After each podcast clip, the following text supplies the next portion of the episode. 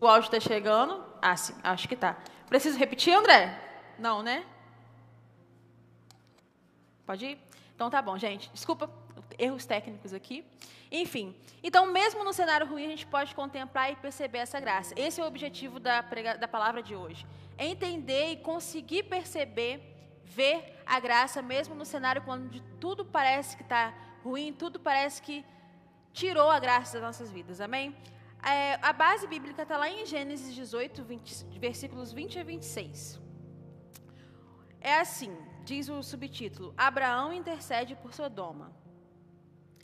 Então o Senhor disse: O clamor contra Sodoma e Gomorra tem aumentado e o seu pecado é gravíssimo.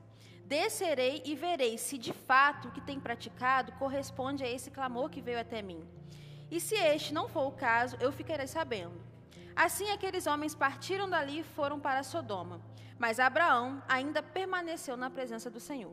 E se aproximando, Abraão perguntou: Será que vais destruir o justo com o ímpio? Se houver por acaso cinquenta justos na cidade, ainda assim destruirás e não pouparás lugar por amor dos cinquenta justos que nela se encontram?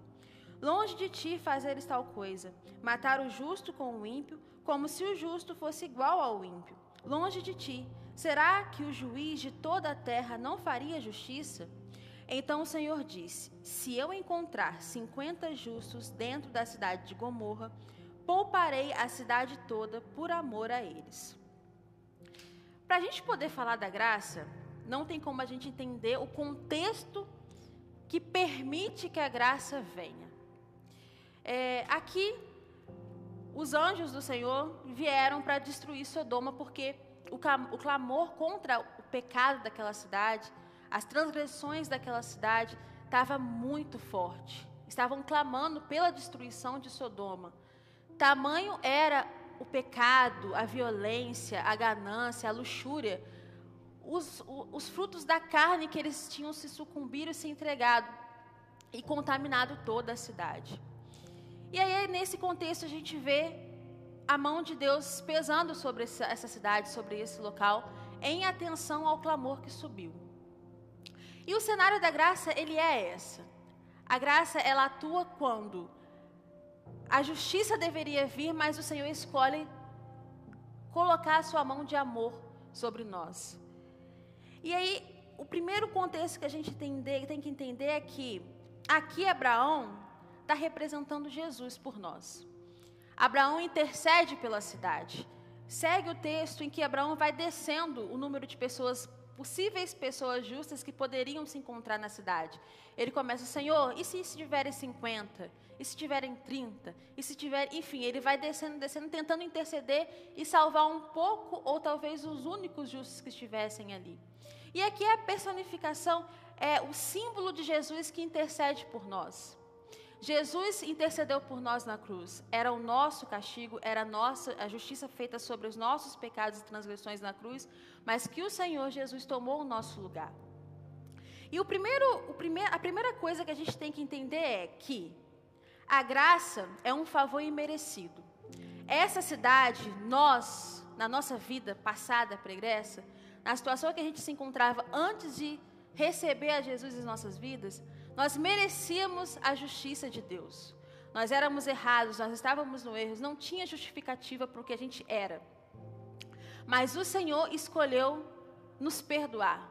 A gente merecia o juízo, mas sobreveio a graça através de Cristo na cruz. E a misericórdia é quando o Senhor tira a justiça e coloca a graça. Então, misericórdia e graça são uma moeda de duas vertentes, de duas faces. Elas andam juntas. Então, como a gente observa aqui, a primeira coisa é do contexto onde a graça reina, onde a graça se, se desenvolve e é derramada, é que há um clamor contra nós. O versículo 20 mostra isso. Então o Senhor disse: o clamor contra Sodoma e Gomorra tem aumentado. Há um clamor que grita para que a gente seja condenado. O clamor da nossa carne fala que nós merecemos ser condenados os que olham ao nosso redor buscando os nossos defeitos, que existem e são muitos, clamam para que haja condenação contra nós. O mundo espiritual, Satanás e seus demônios querem e pleiteiam diante de Deus a nossa condenação.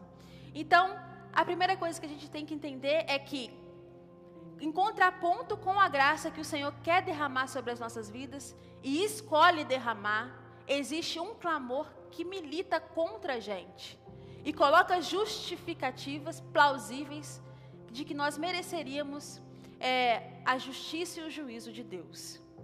Um segundo ponto que a gente também tem que entender e não pode é, deixar fugir da nossa mente é que o pecado que nós cometemos é gravíssimo.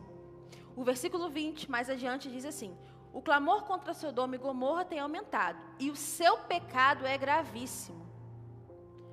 Há o pecado em nós. Há o porquê de haver um juízo de justiça sobre as nossas vidas. Todos nós pecamos. O único que veio até aqui não cometeu erro e que não cometeu pecado foi Jesus Cristo. Não há um único justo entre nós. Eu não tenho a justiça em mim se não for pelo Espírito Santo atuando em mim e me, sobre a graça sobre mim. Todos nós padecemos do pecado, todos nós sofremos a influência do pecado. Então, há um pecado gravíssimo em mim e em você e em todos nós. Esse é o contexto que viabiliza que a graça seja derramada sobre nós. E um terceiro ponto que a gente também não pode deixar fugir da memória é que Jesus, Deus falou assim no versículo 21: Descerei e verei se de fato o que tem praticado corresponde a esse clamor que veio até mim. Ainda há o benefício da dúvida, porém, ele desceu e testificou que realmente o pecado era conforme estava sendo delatado em orações contra Gomorra. Eles eram culpados do que estavam sendo acusados.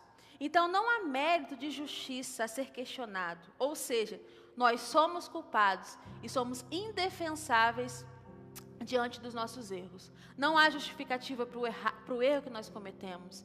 Não há é, plausibilidade de defesa para o nosso pecado e para o nosso erro. Não tem como a gente tentar barganhar a graça. Por isso que ela é imerecida. Não é porque eu faço alguma coisa de boa ou porque Deus desceu e viu algo de bom que ele decidiu compensar o bom com o ruim que estava contra Sodoma e Gomorra, o ruim que estava sobre a minha vida e a sua, que ele decidiu é, entregar a Cristo. Não. Ele decidiu por amor, um amor inexplicável, apesar dos erros, apesar de ser totalmente viável, a justiça que nós merecíamos, ele escolheu retirar a mão de justiça e colocar a mão de graça. Então, esses são os três pontos que, que ornamentam o contexto onde a graça atua. Há um clamor, contra nós, há um pecado gravíssimo sobre nós e em nós, e não há, é, não há possibilidade de defesa para justificar o nosso erro e o nosso pecado. Mas, apesar de ter todo esse, esse arcabouço para que seja, para que venha a condenação do erro que há em nós, aqui entra a graça. O Senhor desceu, viu que tinha realmente todo, todo o cenário para vir a sua justiça e a destruição sobre Sodoma e Gomorra e sobre as nossas vidas também. Mas a gente vai observar que, mesmo ele vindo, para poder punir e cumprir a sua justiça, porque o Senhor era amor, mas é também ele é justiça. Que lá no versículo 17 ele diz assim, no inicinho aqui, 16, vamos no 16 para a gente entender melhor. Quando aqueles homens se levantaram dali, eles estavam tendo um, uma refeição com Abraão, onde eles disseram para Abraão que o objetivo deles era vir a destruir Sodoma e Gomorra. E aí eles oraram para Sodoma e Abraão ia com eles para, que, para os encaminhar para a cidade. E o Senhor disse a esses homens: Será que eu devo esconder de Abraão o que estou para fazer? Visto que Abraão certamente virá a ser um gran, uma grande e poderosa nação, e nele serão benditas todas as nações da terra. Isso aqui mostra que o Senhor não apesar de ter toda a plausibilidade de justiça e de condenação sobre aquele povo, mostra que no fundo o coração dele quer a salvação de todos nós. Ele coloca aqui que ele já estava abrindo margem para que Abraão lá na frente pudesse interceder por esse povo e assim mostrar uma possibilidade de que aquela justiça de condenação abrisse lugar para a graça ser revelada e posta sobre a vida daqueles poucos justos que Abraão levaria a, a, o Senhor a se direcionar. Então, a graça é isso. Nós merecemos a condenação, nós merecemos a justiça, nós merecemos é, a penalidade pelos nossos erros, mas o Senhor escolhe interpor um meio de que essa justiça que leva à morte não sobrevenha sobre nós. Então Deus provê a nossa defesa, mesmo sendo Ele o nosso justo juiz. O versículo 17 e 18 mostra isso. Ele mostra: será que eu devo falar para Abraão? Ou seja, eu quero falar para Abraão, para que Abraão personifique aqui a defesa de Sodoma e Gomorra. Foi isso que o Senhor fez conosco eh, na pessoa de Jesus. Ele tinha o poder, ele tinha a, a, possibilidade de nos condenar como juiz, mas ele mesmo viabilizou o nosso advogado Jesus Cristo. E a, como ele viabilizou o advogado de Sodoma e Gomorra em Abraão. Tanto que o Abraão lá fala assim: Senhor, vais destruir o justo com o ímpio? Ou seja, o Senhor abriu a possibilidade de, de Abraão questionar ao Senhor para levar o coração de Deus tirar o coração de Deus da justiça e da condenação que vinha à morte sobre aquela cidade, para conseguir abrir margem para que a graça se sobreposse sobre as vidas daqueles que se mantiveram fiéis ali. Havia poucos fiéis ali. E aí, mais à frente, diz que a, a, a justiça de Deus não sobreveio sobre os poucos justos, que foi a família de Ló, por amor à, à fidelidade que Jó manteve ali. E é isso que acontece sobre nós. A condenação de Deus não vem e não se sobrepõe sobre as nossas vidas com morte, por amor de Cristo derramado na cruz sobre as nossas vidas, pelo sangue de Cristo. Não é por nenhum mérito meu, não é por nenhum, por nenhum mérito seu. É um mérito absolutamente de Cristo e de Deus, porque Ele, como juiz, Ele mesmo viabilizou o nosso advogado. E outra coisa, Ele nos proveu justo capaz de se livrar, de livrar a todos nós. Jesus é o nosso juiz e Jesus é o justo que faz com que os olhos do Senhor se quebrantem quando olhem para a gente. E aí ele diz assim: se eu encontrar 50 justos dentro da cidade de Sodoma, pararei a cidade, é, pouparei a cidade toda por amor a eles. Ele poupa a cidade por amor ao justo. Ele nos poupa por amor a Cristo, por amor à entrega de Cristo na cruz. É por isso que nós, nós somos poupados das aflições e do, dos anseios da carne, da, da escravidão da carne, da escravidão da condenação sobre nós, postas pelo pecado que todos nós cometemos e continuamos a cometer. A prova da graça é que nós vamos sendo libertos dia após dia da, da prisão do pecado, mas não é instantâneo. Então é por isso que a graça se renova sobre as nossas vidas todos os dias.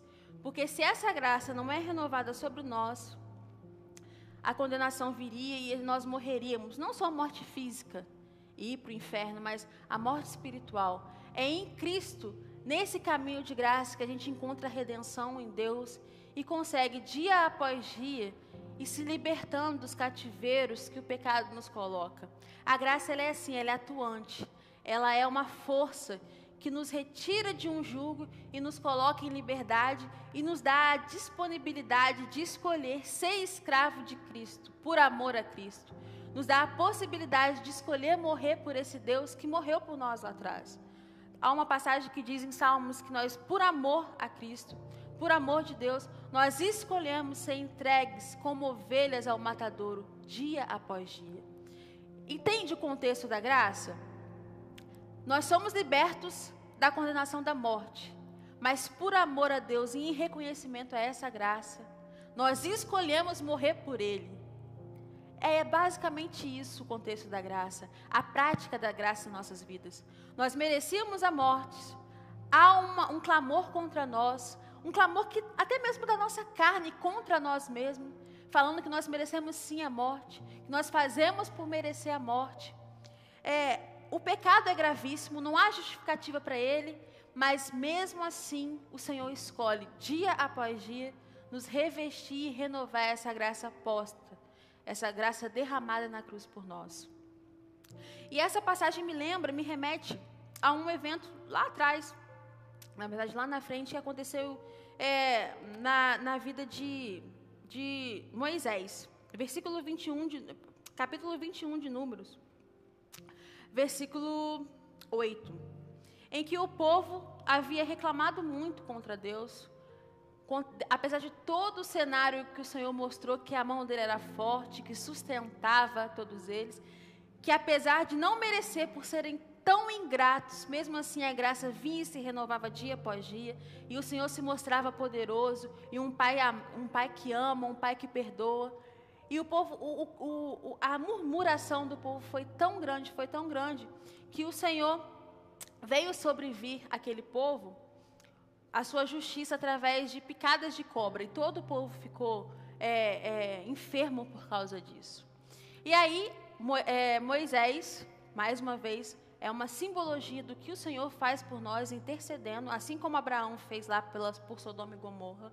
Moisés aqui intercede por esse povo, representando a figura, a figura simbólica de como seria a vinda e a atuação de Cristo nas nossas vidas. E aí o Senhor fala assim: então Moisés orou pelo povo, e o Senhor disse a Moisés: Faça uma serpente e coloque-a sobre a haste. Quem for mordido e olhar para ela viverá.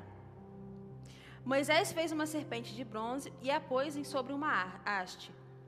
Quando alguém era mordido por alguma cobra, se olhasse para a serpente de bronze, ficaria curado. Esse povo merecia a morte. Eles murmuraram contra o Senhor. Eles desmereceram todos os milagres que o Senhor fez.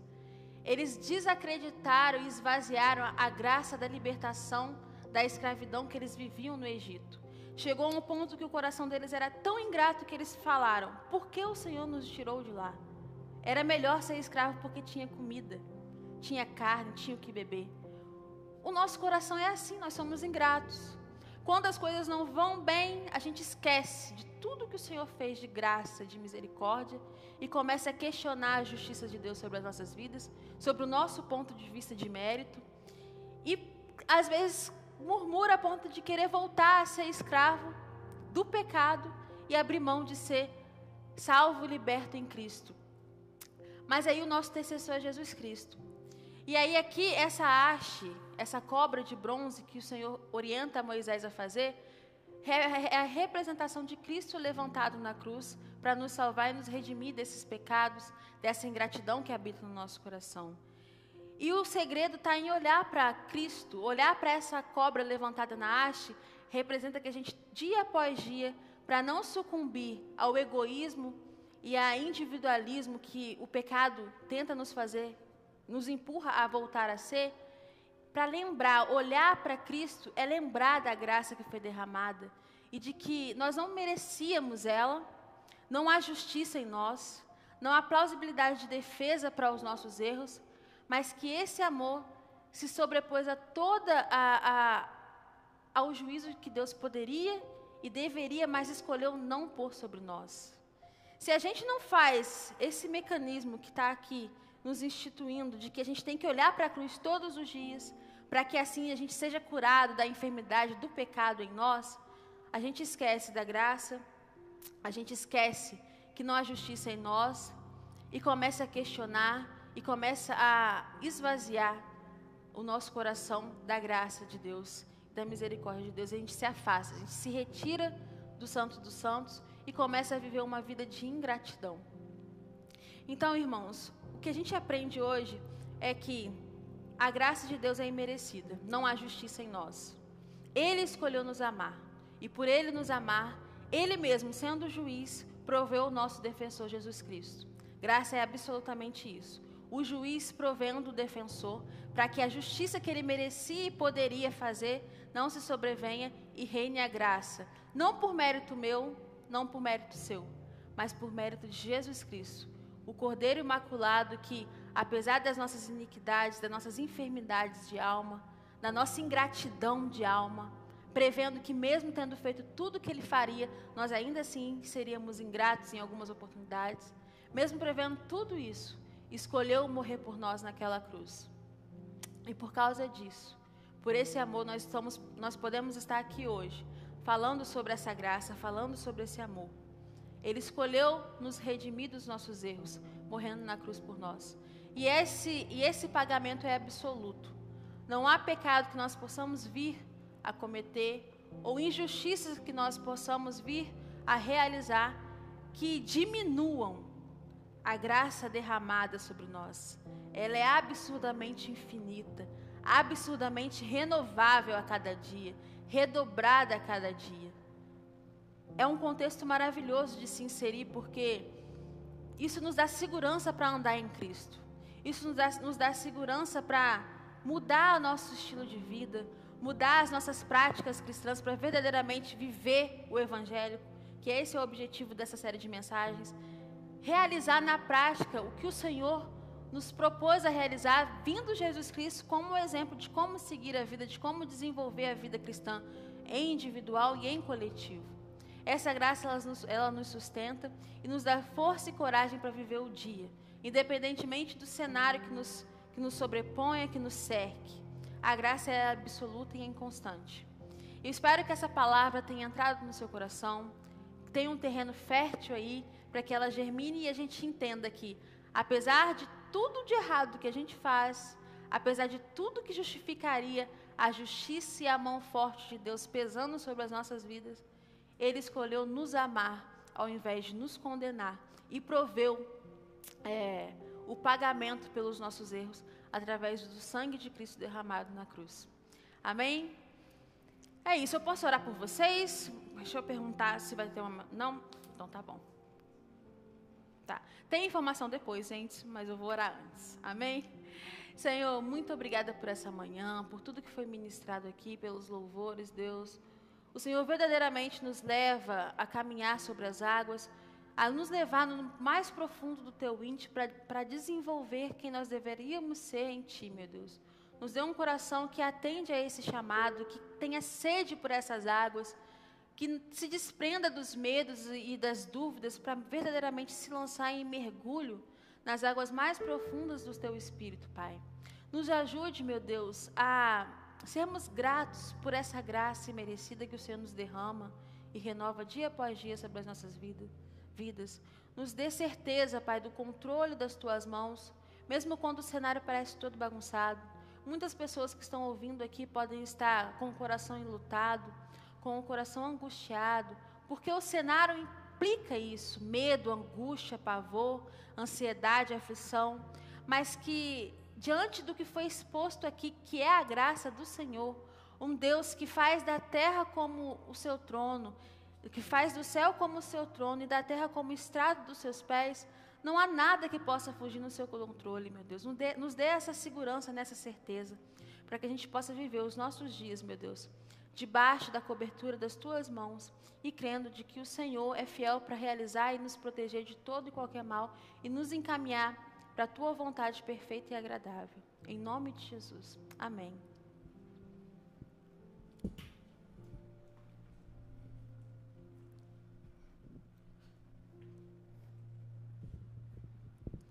Amém.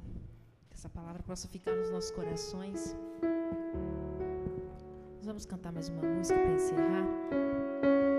Mas não, não perca o foco.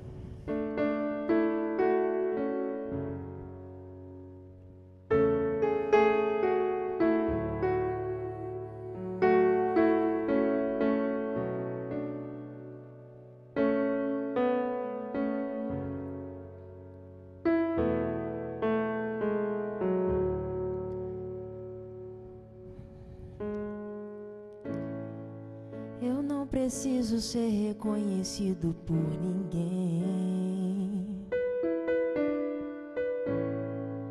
A minha glória é fazer com que conheçam a Ti. E que diminua eu, para que Tu cresças, Senhor,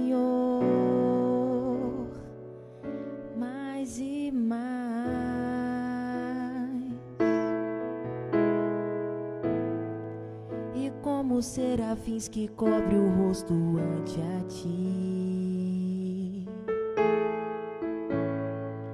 Escondo o rosto para que vejam tua face em mim. E que diminua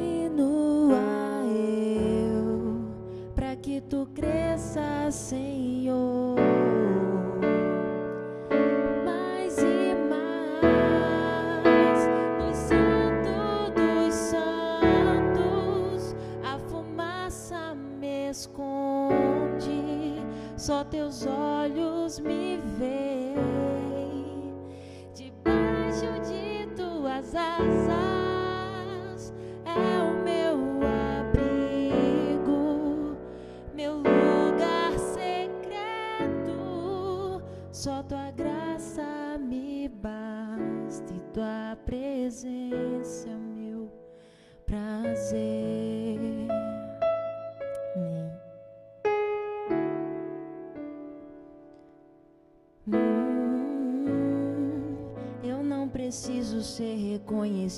Por ninguém. A minha glória é fazer com que conheçam a ti.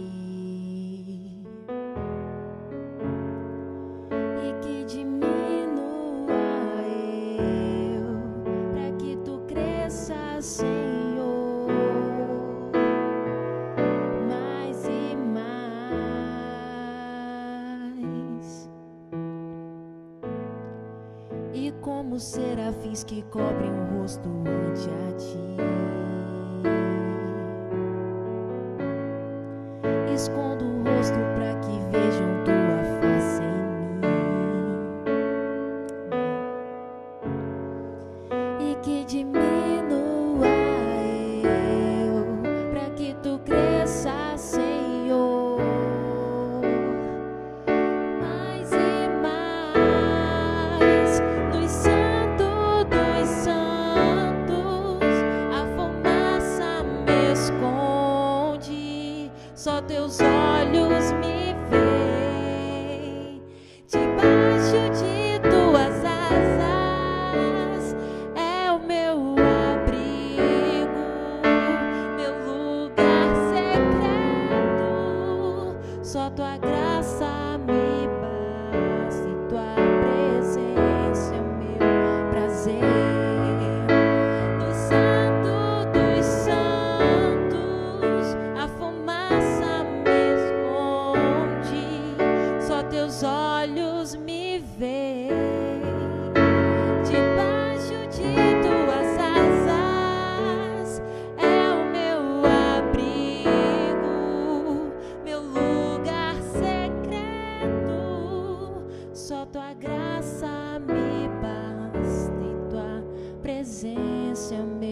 prazer. Só tua graça me basta e tua presença é meu prazer. Só tua graça me basta e tua presença é o meu prazer. Deus, mais uma vez, Pai, eu coloco aqui as nossas vidas diante do altar do Senhor. Que essa palavra que nós ouvimos nessa manhã possa ficar nos nossos corações. Que a tua graça possa nos bastar, ó Pai, que nós possamos caminhar confiados na tua palavra, confiados na- nessa graça, confiados na misericórdia que o Senhor renova todo dia sobre as nossas vidas. Nós dependemos do Senhor, nós precisamos do Senhor e precisamos, ó Pai, fazer com que o teu nome seja reconhecido através das nossas vidas. Que a tua face possa brilhar nos nossos ro- rostos, ó Pai, e que o teu coração possa pulsar junto com o nosso, para que a minha vontade e a vontade dos meus irmãos estejam, Pai, de acordo com as tuas vontades. Que a tua graça, Deus, possa nos bastar hoje, mais uma vez, nesse domingo. Eu me despeço e peço para que o Senhor fique com a gente no decorrer desse dia. Em nome de Jesus. Amém. Amém, pessoal. Fiquem com Deus e até o próximo domingo. Paz e luz.